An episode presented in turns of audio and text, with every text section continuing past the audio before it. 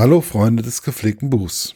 Heute Rentierköttel, ein Buch von Lars Simon. Der Klappentext. Götzeltrop war gestern. Auf nach Lappland. Gerade scheint es bei Thorsten Brettschneider richtig gut zu laufen. Häuschen in Schweden gekauft, ganz in der Nähe seiner angebeteten Linda. Da tun sich ungeahnte Probleme auf.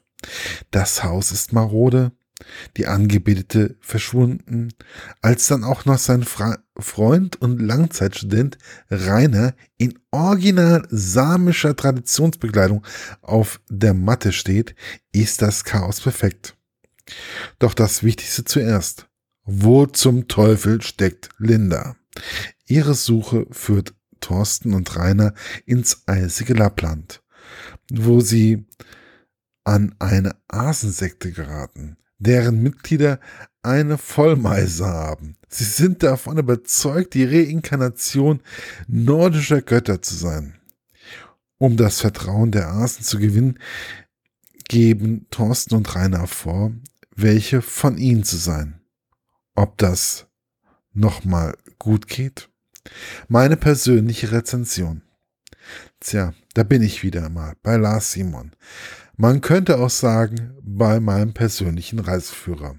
Nachdem ich ja letztens erst über die Kaimankacke gestolpert und in Costa Rica gelandet bin, stolpere ich nun über Rentierköttel und lande im nördlichen Schweden, genauer gesagt in Lappland.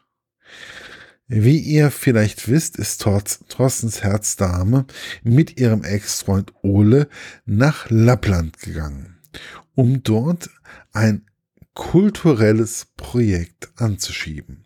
Nur sind die Nachrichten, die Linda Thorsten und ihrem eigenen Vater zukommen lässt, nicht gerade erbaulich und verwundern beide. Thorsten ist in diesem Buch in Richtung Norden umgezogen, um seiner Linda etwas näher zu sein.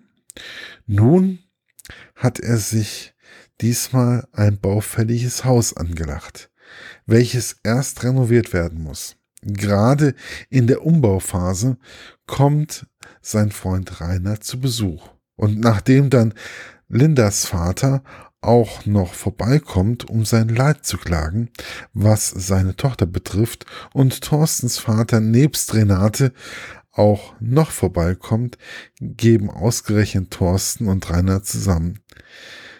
Und sie geben sich auf die Suche nach Linda. Durch Zufall stoßen sie, stoßen die beiden dann auf eine Horde nordischer Götter, bei der sie auch Linda zu finden hoffen. Ich muss euch sagen, dass dieses Buch nicht ganz so lustig ist wie Kalmankacke, wobei es nicht schlecht ist. Vielleicht liegt es auch daran, dass das Vorgängerbuch eine enorm hohe Messlatte für mich persönlich gelegt hat. Schon allein die Beschreibung der Schlittenfahrt auf dem Göttervater Odin ist alleine schon den Kauf des Buches wert. Wobei alle Götter, die dort genauer beschrieben sind, wirklich ein Brüller sind. Warum und wieso solltet ihr wirklich selbst erkunden? Der Autor spielt auch sehr gekonnt mit der Sprache, um die Figuren plastisch darzustellen. Die Aussprache von Rainer ist dabei ein schönes Beispiel. Ich weiß nicht, ob Lars Simon noch ein weiteres Buch in dieser Reihe schreiben möchte.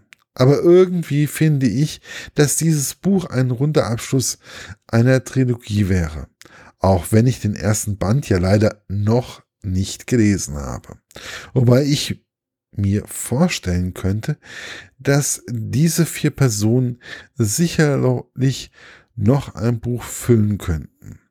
Denn Linda und auch Daphne, die vor allem nur da genannt wird, bieten einiges an Gefahrenpotenzial, was in diesem Buch schon leicht angedeutet wurde.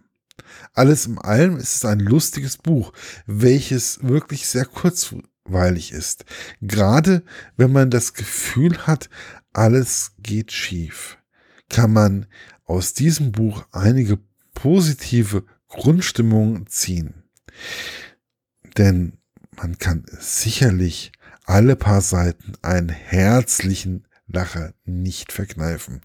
Erschienen ist das Buch im DTV Verlag und kostet ganze 9,95 Euro.